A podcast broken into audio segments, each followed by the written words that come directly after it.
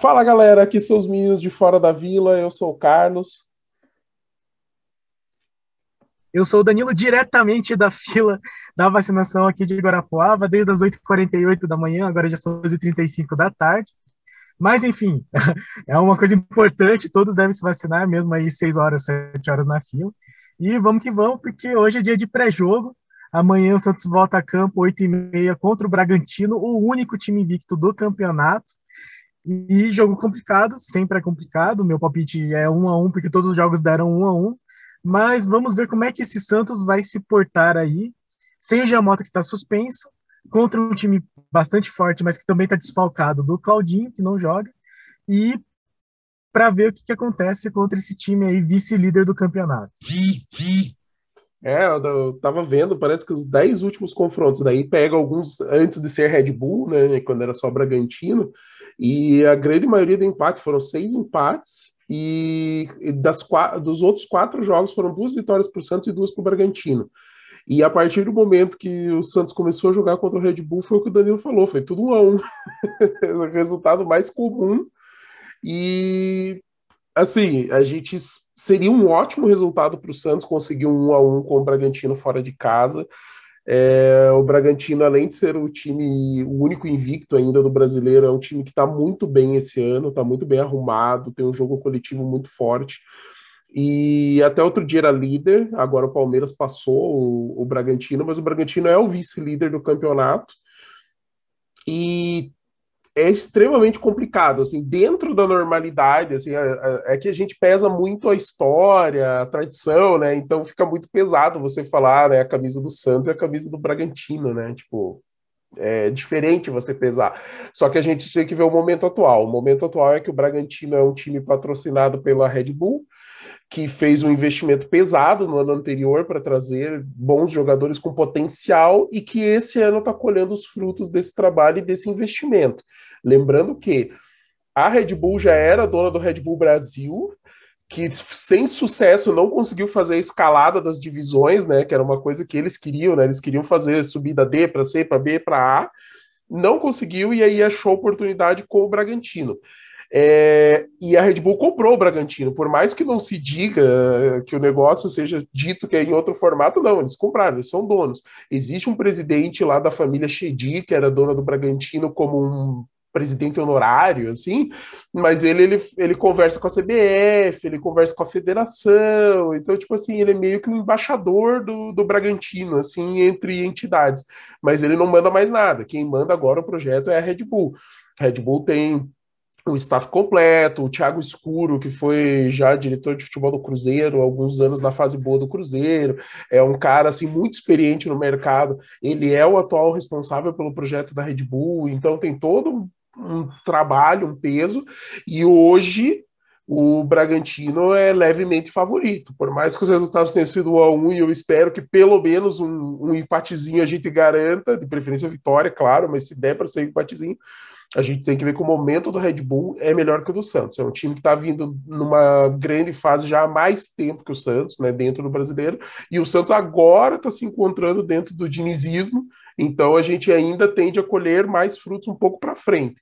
Então é, é, um confronto complicado e a gente tem uh, alguma, algumas mudanças que podem acontecer. Tem uma mudança obrigatória, né, Danilo? Que a gente obrigatoriamente está sem o Giamota. Pois é, então. E aí fica aquela dúvida, né? O Sanches vai ser titular, mas se for titular, vai ficar titular por quanto tempo? Né? Porque, pelo menos o que o pessoal fala é que o Sanches não tem entrado de titular mesmo, porque ele tem um número de minutos muito muito rígido lá que ele pode ficar em campo. O pessoal tá falando assim, cerca de 30 minutos. Se ele for ser titular, ele começa, pega o pessoal com mais físico, né, com mais fôlego no começo da partida, para daí ter que sair e entrar o Zanocelo, entrar o Alisson. Então, não sei exatamente qual que vai ser a decisão do Diniz. Talvez até o Alisson de titular, com, a, com avança, avançando aí o Camacho, para o Sanches entrar no segundo tempo. Vamos ver o que acontece. Lembrando que, enfim, não vai ter o Claudinho, que é o grande destaque aí do, do Bragantino, que é um jogador que passou pelo Santos, ele foi da base do Santos, e aí a gente vê agora ele super destaque aí. E só fazendo aquela retrospectiva, né, que os dois jogos do Campeonato Brasileiro do ano passado contra o Red Bull Bragantino foram iguais. O Santos achou um gol, que no primeiro jogo foi uma falha do goleiro, no segundo jogo foi um gol contra bizarríssimo, e tomou um gol de escanteio no último lance do jogo. Então, é o tipo de coisa que eu espero que aconteça, assim, que tende a acontecer contra o Bragantino. Mas é, é muito do que você falou, é um time que ele é muito organizado, muito pela proposta que o próprio Red Bull tem para suas empresas, né? Então não é assim que o time se tornou mais rico, só, simplesmente. Não, eles têm uma organização maior, um sistema de captação de jogadores melhor, eles reconhecem os talentos melhor, tanto que eu falei do Claudinho exatamente por causa disso. É um jogador que passou pela base do Santos, não teve o espaço, e aí quando foi para o Bragantino despontou, mas é porque o Red Bull achou esse futebol dele. Então, de fato, vai ser um jogo muito difícil, mas pelo menos a gente teve a volta do Caio Jorge bem, né, contra o Independiente, fazendo gol, e vai ser muito importante aí nesse jogo, né? Principalmente se for o Alisson de titular, porque daí o Camacho vai dar aquela avançada, mas não é exatamente o lugar dele, então vai ser preciso muito essa movimentação do, do ataque. Não vai ser um jogo fácil, não é à toa que o Bragantino é o único time invicto no campeonato, mas, enfim, eles também estão desfocados e eles também estão nesse intervalo de jogos da Sul-Americana, né?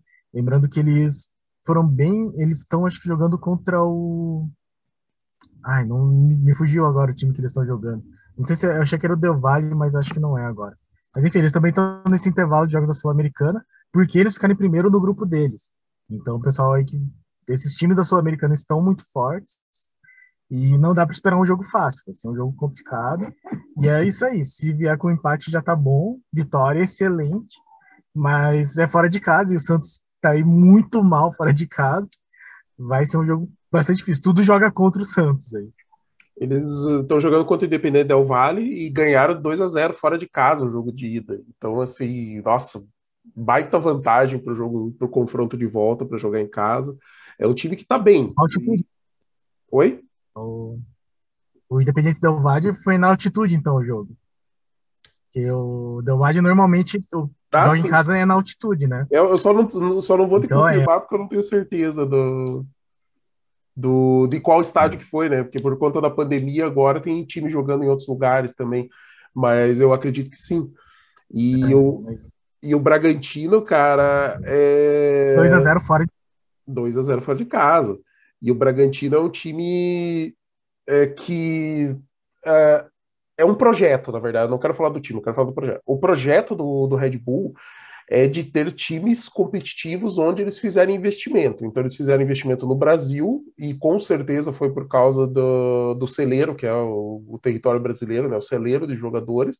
E a matriz é na Áustria, né? Hoje o time austríaco da Red Bull, entre aspas, não é da Red Bull, assim, porque a, o, o time alemão e o time austríaco foram disputar a Liga dos Campeões, e aí é proibido. Então eles fizeram uma operação onde eles passaram o controle para sócios, é, que seriam sócios individuais, como se fossem pessoas físicas, mas todos esses sócios eram funcionários da Red Bull, sabe? Então, diretores e tal. Então, entre aspas, o time agora é de propriedade privada na Áustria, mas ele ainda está ligado à Red Bull e entra como patrocínio.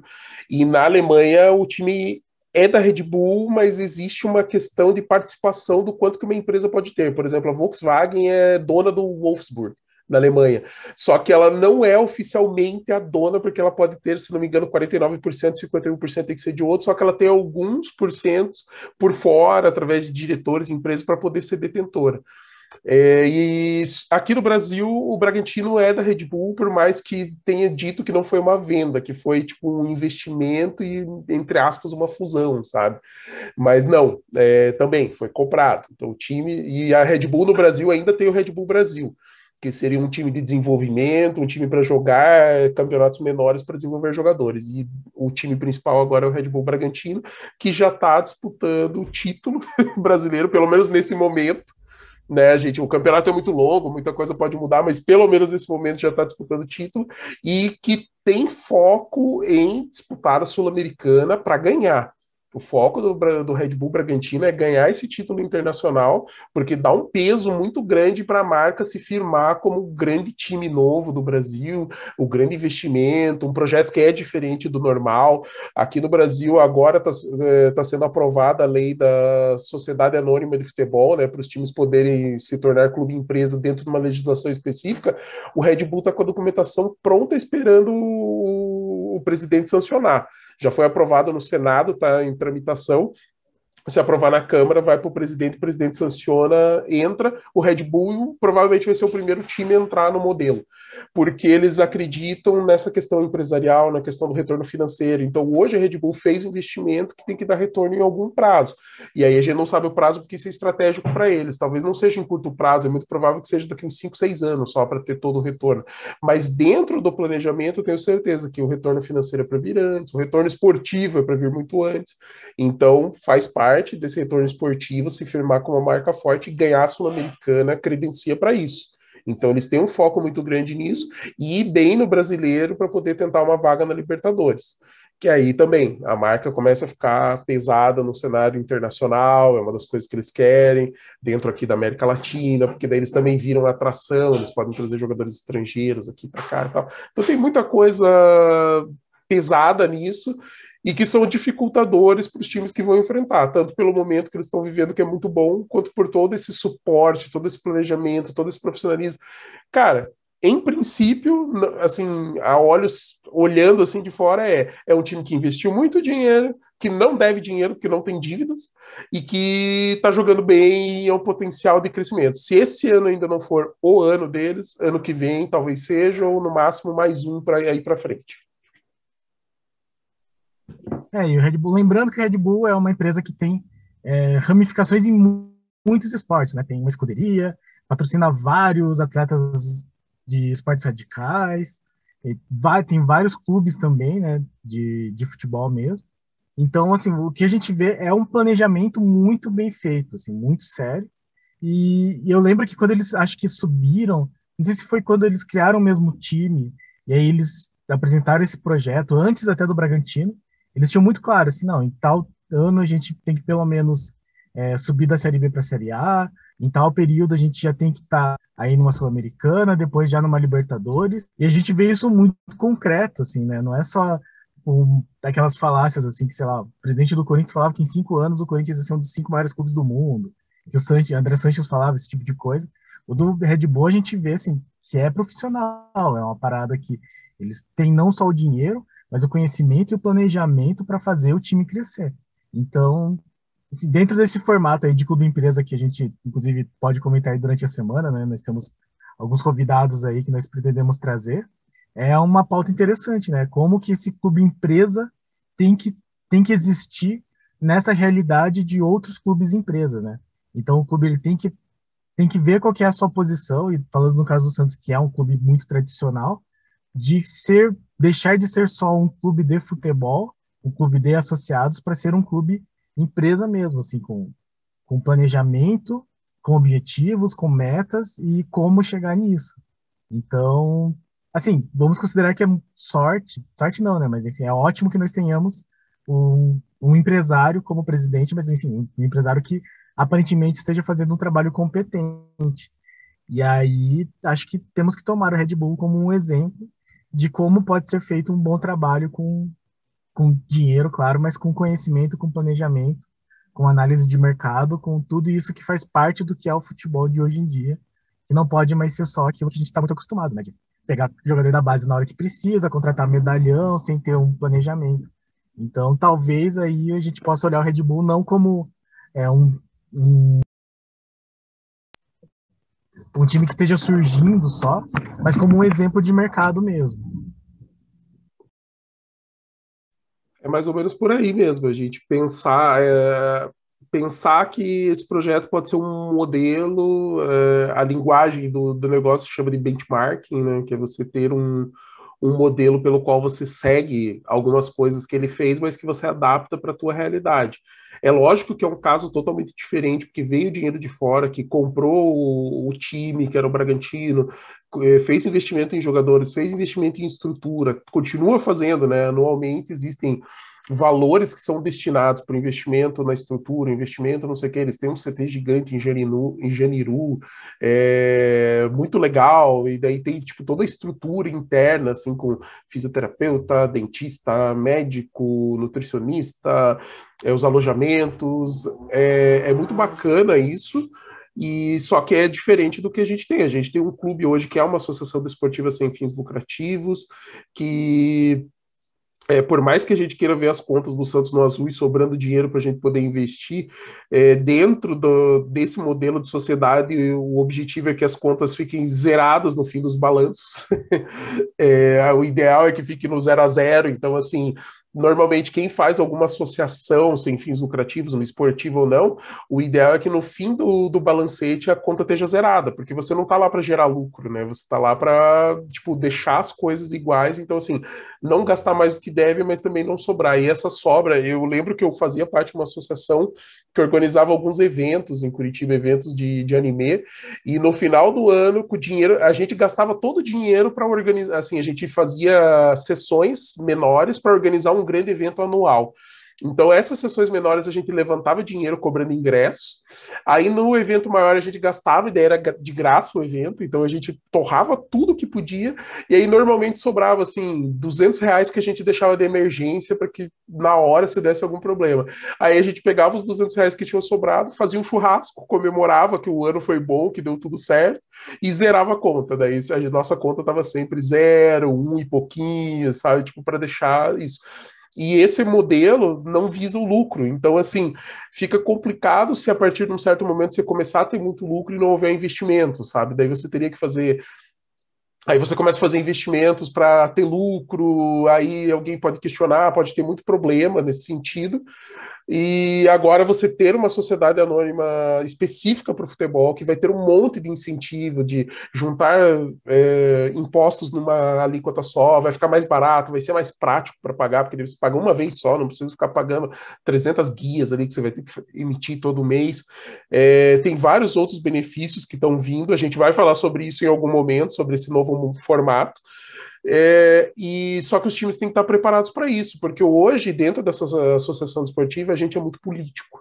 A gente, tipo, existem várias frentes políticas, é, brigas de um lado e do outro, e tem aquela coisa de faz isso, não faz aquilo, eu sou contra fulano, então é, se eu ganhar a próxima eleição, eu acabo com tudo que o cara fez, sabe? Não tem continuidade, tem muito problema nesse sentido na questão política.